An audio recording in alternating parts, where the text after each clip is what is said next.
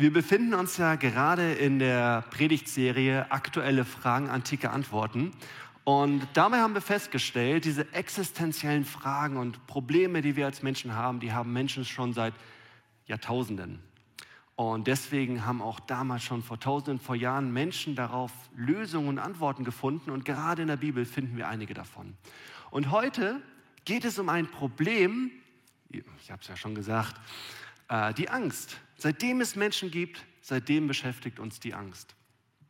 Wir haben Angst vor, ja, Schule hat es früher noch nicht gegeben, aber vor diesen Prüfungen. Wir haben manchmal Angst vor Dunkelheit.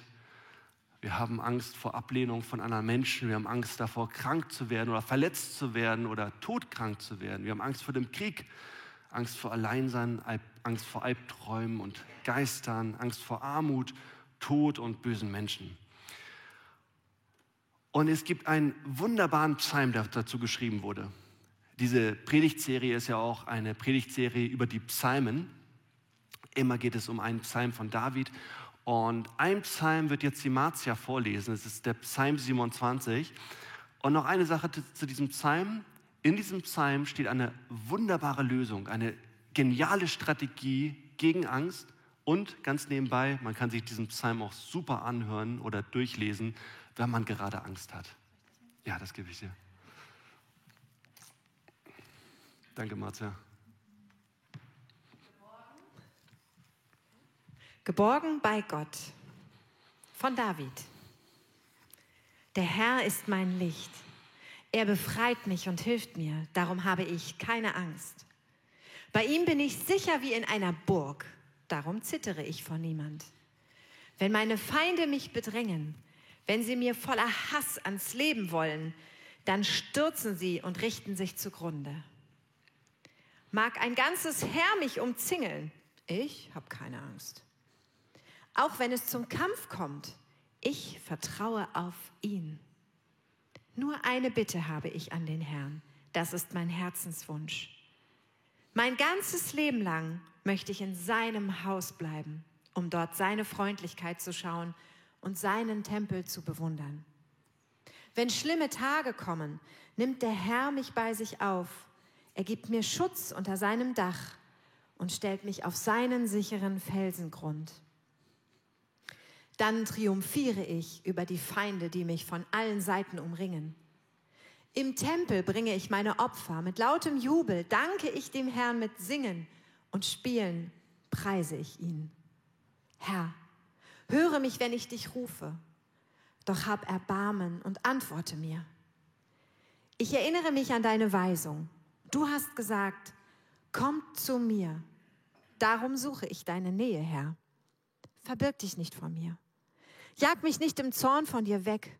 Du hast mir doch immer geholfen. Lass mich jetzt nicht im Stich. Verstoß mich nicht, Gott, du mein Retter. Wenn auch Vater und Mutter mich verstoßen, du, Herr, nimmst mich auf.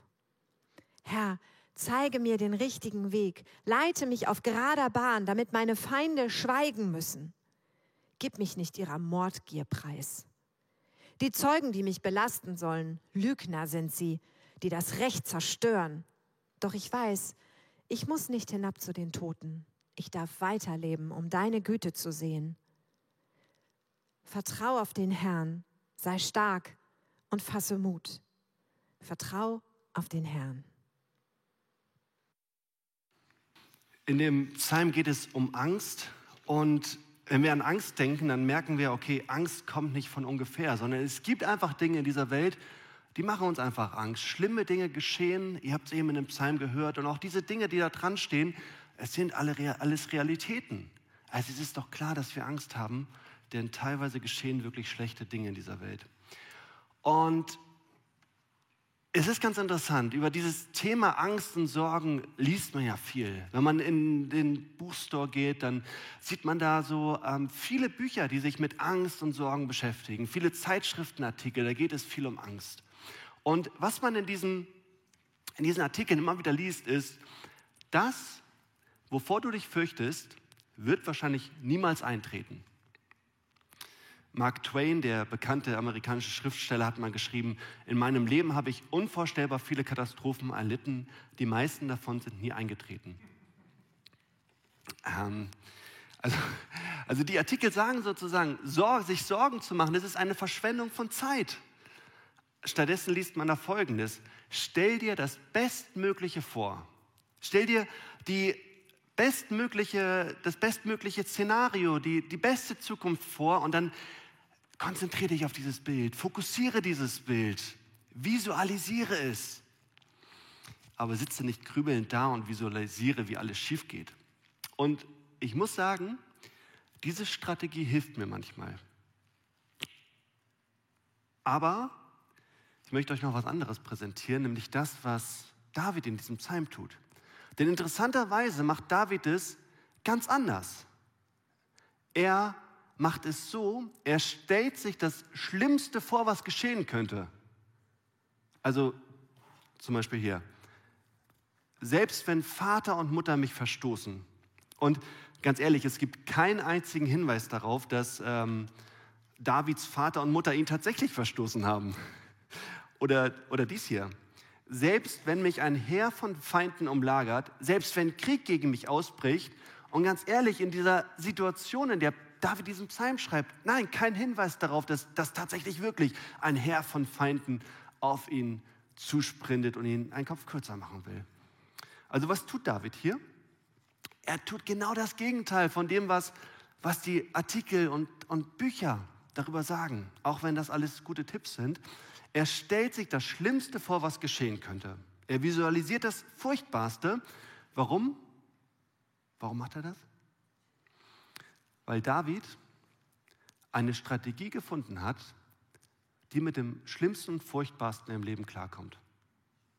Also David erkennt an, ja, schlimme Dinge können passieren. Da sind Dinge, die machen uns Angst. Aber David hat keine Angst. Und da denken wir uns doch, was, was für eine Strategie ist das? Das hätte ich auch gern. Es gibt so viele Dinge, die uns Angst machen. Ähm, wie geht das? Wie können wir auch von Schlimmem ausgehen, dass Schlimmes wirklich geschieht und wir trotzdem keine Angst haben? Wie können wir damit klarkommen? Und ein kurzer Hinweis vorweg. David hat ja wirklich schlimme Dinge erlebt. Er hat wirklich Dinge erlebt, die ihm Angst gemacht haben. Menschen, die ihn tot sehen wollten. Und dennoch hat David keine Angst. Er bleibt voller Zuversicht. Selbst wenn mich ein Heer von Feinden umlagert, mein Herz ist nicht von Furcht erfüllt. Und wenn Krieg gegen mich ausbricht, bleibe ich dennoch voller Zuversicht. Also es ist möglich. Frage ist, wie? Und die Strategie, die Lösung, die David da gefunden hat, sein Geheimnis, finden wir in Vers 4. Da lesen wir, nur eine Bitte habe ich an den Herrn, das ist mein Herzenswunsch. Mein ganzes Leben lang möchte ich im Hause des Herrn bleiben, um dort seine Freundlichkeit zu schauen und seinen Tempel zu bewundern. Und in diesem Vers finden wir drei Verben, bleiben, schauen und bewundern. Und lasst uns mal zum ersten Punkt kommen, zu bleiben. Was bedeutet es, im Haus Gottes zu bleiben? In manchen Übersetzungen lesen wir auch alle Tage meines Lebens möchte ich im Hause Gottes wohnen. Ist ja eigentlich äh, nicht möglich. Selbst die Leviten lebten nicht im Haus Gottes, die wohnten da nicht, die gingen auch manchmal nach Hause. Und ähm, also was meint David hier damit, ich möchte im Hause Gottes wohnen, ich möchte da bleiben? Die Sache, wonach sich David wirklich sehnt, ist das Angesicht Gottes. Weil die Juden damals, die glaubten, dass der Tempel der Ort ist, wo das Angesicht Gottes ist. Auf Hebräisch Panim. Also Gottes Panim, Gottes Angesicht ist dort an diesem Tempel. Und da stellen wir uns natürlich die Frage, wieso gibt es diesen Ort? Wieso gibt es einen Tempel? Wieso gibt es diesen Ort, wo Gottes Angesicht ähm, präsent ist? Weil wir dachten ja, Gott ist überall omnipräsent, an jedem Ort, allgegenwärtig. Eine Illustration dazu. Letztens war ich mit ähm, Nick und Finn, die beiden sind heute nicht hier, äh, auf einem Konzert. Und ähm, wir haben eine Band gesehen, die wollten wir schon seit, seit 20 Jahren, haben wir schon deren Musik gehört. Auf dem Weg zur Arbeit, beim Sport machen ähm, und so weiter, beim Entspannen. Immer diese geniale Band. Und plötzlich waren wir auf diesem Konzert in der Barclay Arena ganz weit weg. und haben diese Band wirklich da auf der Bühne gesehen. Die haben wirklich für uns Musik gemacht. Und äh, wir standen sozusagen in deren Gegenwart. Aber niemand von uns wäre nach Hause gekommen und hätte unseren Ehefrauen gesagt, ich habe heute den berühmten Sänger von der Band Tool getroffen. Das hätten wir einfach nicht gesagt. Weil, um das zu sagen, das können wir doch nur sagen, wenn wir, wenn wir von Angesicht zu Angesicht mit dieser Person gesprochen hätten. Wenn wir in einen persönlichen Kontakt eingetreten wären. Es ist einfach so, niemand kann eine persönliche Beziehung zu jemandem haben, erst dann, wenn man von Angesicht zu Angesicht zu jemandem spricht. Und genau das, genau das meint David hier. Ein Dialog, wo man, wo man zuhört, was der andere sagt. Ein Dialog, wo man selber zu dem anderen spricht. Aber nicht distanzierte Weise, einfach nur die Gegenwart. Wir hatten ja letzte Woche diesen Psalm 19 und da lesen wir ja auch, die Himmel erzählen von der Herrlichkeit des Herrn. Aber niemand von uns würde sagen, wenn er unter dem großen Sternzelt steht, dass, ähm, dass wir dadurch Gott persönlich kennenlernen. Natürlich sind wir in Gottes Gegenwart, aber das ist keine persönliche Beziehung. Und was David hier sagt, ist folgendes. Gott, ich möchte dich nicht nur in einer distanzierten Weise kennenlernen, ich möchte in einer persönlichen Beziehung mit dir leben. Von Angesicht zu Angesicht. Eine Beziehung, wo ich dich kenne, wo ich dir vertrauen kann, wo du mir vertrauen kannst. Und genau das ist das Geheimnis eines angstfreien Lebens. Warum? Schauen wir nochmal in Vers 4 rein. Da sagt David nämlich, nur eine Bitte habe ich an den Herrn. Das ist mein Herzenswunsch. In anderen Übersetzungen lesen wir, das ist alles, was ich will. Oder das ist mein tiefster Wunsch. Mein Ein und Alles, das, was ich will im Leben. David sagt hier, hey Gott, wenn du meine größte Freude bist, dann bin ich ohne Angst. Denn meine größten Ängste sind proportional zu dem, wie sehr meine größten Wünsche angreifbar sind. Wenn das Größte für mich, das, was ich am meisten will, Gott ist, ja, dann bin ich angstfrei. In Vers 5 sagt David, wenn schlimme Tage kommen, nimmt der Herr mich bei sich auf. Er gibt mir Schutz unter seinem Dach und stellt mich auf sicheren Felsengrund. Wieder ist da dieses Dach, dieses Bild von einem Tempel, aber David dachte hier nicht an einen physischen Ort, so ein bisschen wie bei Indiana Jones, wenn die bösen Jungs kommen, dann flüchtet er sich in den Tempel und dann öffnet sich der Boden und die bösen Jungs fallen hinein. So, so blöd war David nicht. Das hat er nicht gedacht. David sagt, ich bin nur sicher im Heiligtum Gottes. Ich bin nur sicher, Gott, wenn du mein Ein und alles bist. Wenn dein Angesicht das Größte für mich ist, dann bin ich angstfrei. Augustinus. Hier ist eine Statur von ihm in Prag. Augustinus war einer der größten Theologen der Weltgeschichte. Er lebte und wirkte im 4. und 5. Jahrhundert nach Christus und er hat sich sehr viel mit dem Thema Angst beschäftigt. Und das, was er damals vor 1500 Jahren geschrieben hat, das ist heute noch hochaktuell für uns. Augustinus beschreibt nämlich, wo unsere Angst im Grunde genommen herkommt. Er sagt, jeder von uns besitzt gute Dinge im Leben. Dinge, die wir lieben, nach denen wir uns sehnen. Gute Dinge. Eltern und Kinder sind gute Dinge. Eine Karriere ist eine gute Sache. Romantik ist eine gute Sache. Gesundheit, Besitz. Also man könnte diese Liste bis ins Endlose ausführen. Wir haben alle gute Dinge in unserem Leben.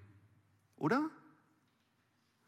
Aber Augustinus schreibt, wenn eine gute Sache zu der einen Sache wird. Die Sache, die wir unbedingt brauchen, ohne die wir nicht leben können, ohne die wir nicht glücklich sein können, wenn gute Sachen zu der einen Sache werden, wenn gute Sehnsüchte im Leben zu groß werden, dann machen wir all unser Glück, all unsere Sicherheit, unser ganzes Leben von dieser Sache abhängig. Wenn wir denken, wir könnten nicht mehr ohne diese eine Sache leben. Ja, natürlich bekommen wir dann Angst, denn alles ist angreifbar, alles können wir verlieren, alles ist in Gefahr in dieser Welt außer Gott. Und manche von uns denken jetzt vielleicht, ähm, Moment, das ist unfair, was Augustinus da schreibt. Wie kann er so über die guten Dinge in meinem Leben reden? Und ja, es ist so. Das sind alles gute Dinge, die Gott uns geschenkt hat. Und es ist auch völlig in Ordnung, auch sich auch mal Sorgen zu machen, auch mal Angst um diese Dinge zu haben. Als Beispiel Apostel Paulus, er schreibt ja zum Beispiel, Tag für Tag lässt mich die Sorge um alle Gemeinden nicht los. Ihr wisst, Paulus war ein Gemeindegründer, der hat viele Kirchen gegründet. Aber bedenkt, es geht hier um eine Sorge, die einfach nur zeigt, Paulus ist ein sich um andere sorgender Mensch. Er sorgt sich um andere. Aber das, das andere ist diese, diese zehrende Angst, diese runterziehende Angst, diese schwächende Angst, diese einengende Angst, diese lähmende Angst, die, die uns die Lebensfreude raubt. Diese lärmenden Sorgen. Und David sagt, Gott, du bist die eine Sache in meinem Leben. Wenn ich nur dich anschaue, dich bestaune, dann sind meine Ängste und Sorgen wie, wie verflogen. Alles außer Gott und Gottes Wille ist angreifbar, gefährdet, verletzbar. Alles ist in Gefahr außer Gott. Und David gibt uns halt dazu auch ein wunderbares Beispiel in Vers 10. Da lesen wir, wir hatten es eben schon, wenn auch Vater und Mutter mich verstoßen, du Herr nimmst mich auf. Und da ist wieder diese Anfrage in den Text. Moment, Vater und Mutter und Kinder und die Liebe der Eltern ist doch was total Positives. Das ist doch eine gute Sache. Ja, genau. Gott hat sich auch Vater und Mutter und Eltern ausgedacht. Gott hat uns Ge Gebote gegeben, wie wir gut miteinander umgehen können. Das ist essentiell für unser Leben. Liebe von Eltern zu ihren Kindern ist etwas Gutes. Aber es gibt Menschen, die wurden tatsächlich von ihren Eltern verstoßen. Und manche dieser Menschen sagen, ich bin untröstlich. Ich kann ihnen niemals vergeben, was sie mit mir getan haben. Ich, mir wird es niemals gut gehen. Ich werde niemals glücklich sein ich werde mich niemals im Leben wertvoll fühlen, geschweige denn glücklich und sicher. Was ist da passiert? Eine gute Sache. Die Liebe der Eltern ist zu der einen Sache geworden. Man sehnt sich so sehr danach, man sucht danach an allen möglichen Stellen und man besitzt immer diese tiefe Angst vor Ablehnung bei allem Möglichen, weil man immer noch diese, ja, sich nach dieser Sache sehnt, weil das das Größte ist. Manche Menschen fühlen sich unglücklich und unsicher für den Rest ihres Lebens. Aber wäre es nicht total befreiend, einfach zu sagen, genauso wie es David tut, wenn auch Vater und Mutter mich verstoßen, wenn meine Ehefrau mich verstößt, wenn meine Karriere mich verstößt, wenn meine Finanzen mich verstoßen, wenn mein Aussehen mich verstößt. Du, Herr, nimmst mich auf. Okay, und falls ihr jetzt sagt, oh, das ist eine gute Strategie, das will ich auch, ist natürlich die Frage, wie geht das? Wie stellen wir sicher, dass Gott wirklich die eine Sache in unserem Leben ist? Und in dem Text finden wir genau diese zwei Dinge. David sagt, es gibt eine Sache, die ich will, und dann sagt er eigentlich drei Dinge. Bleiben, schauen und bestaunen. Und ähm, ja, willst du in Gottes Gegenwart leben?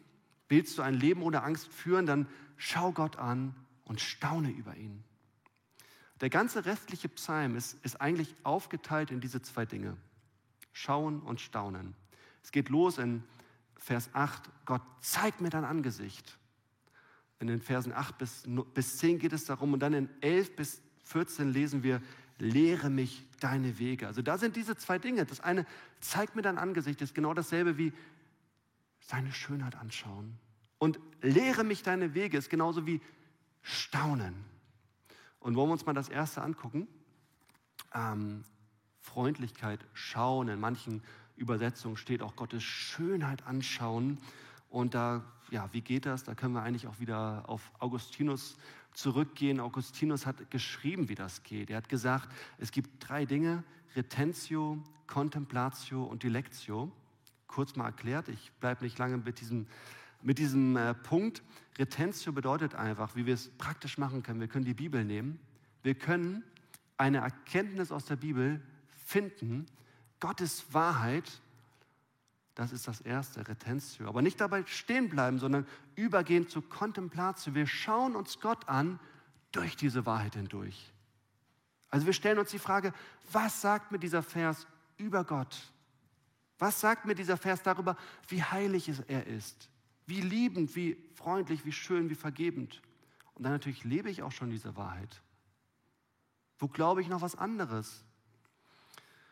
Und Augustinus sagt, so sehen wir zum Beispiel, wie Gott ist.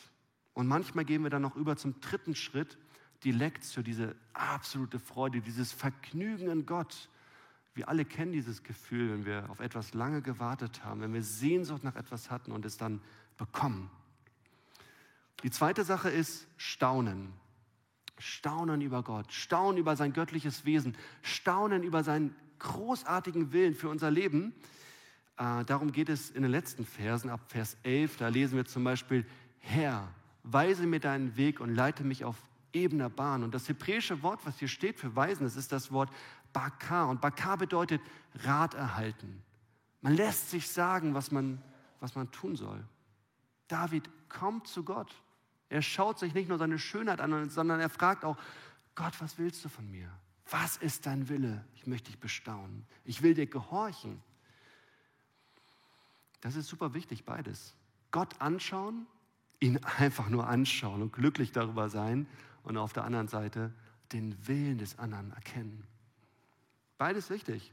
Wenn wir nur das Zweite tun, wenn wir nur den Willen Gottes erkennen, ihm nur gehorchen wollen, dann werden wir zu Pharisäern.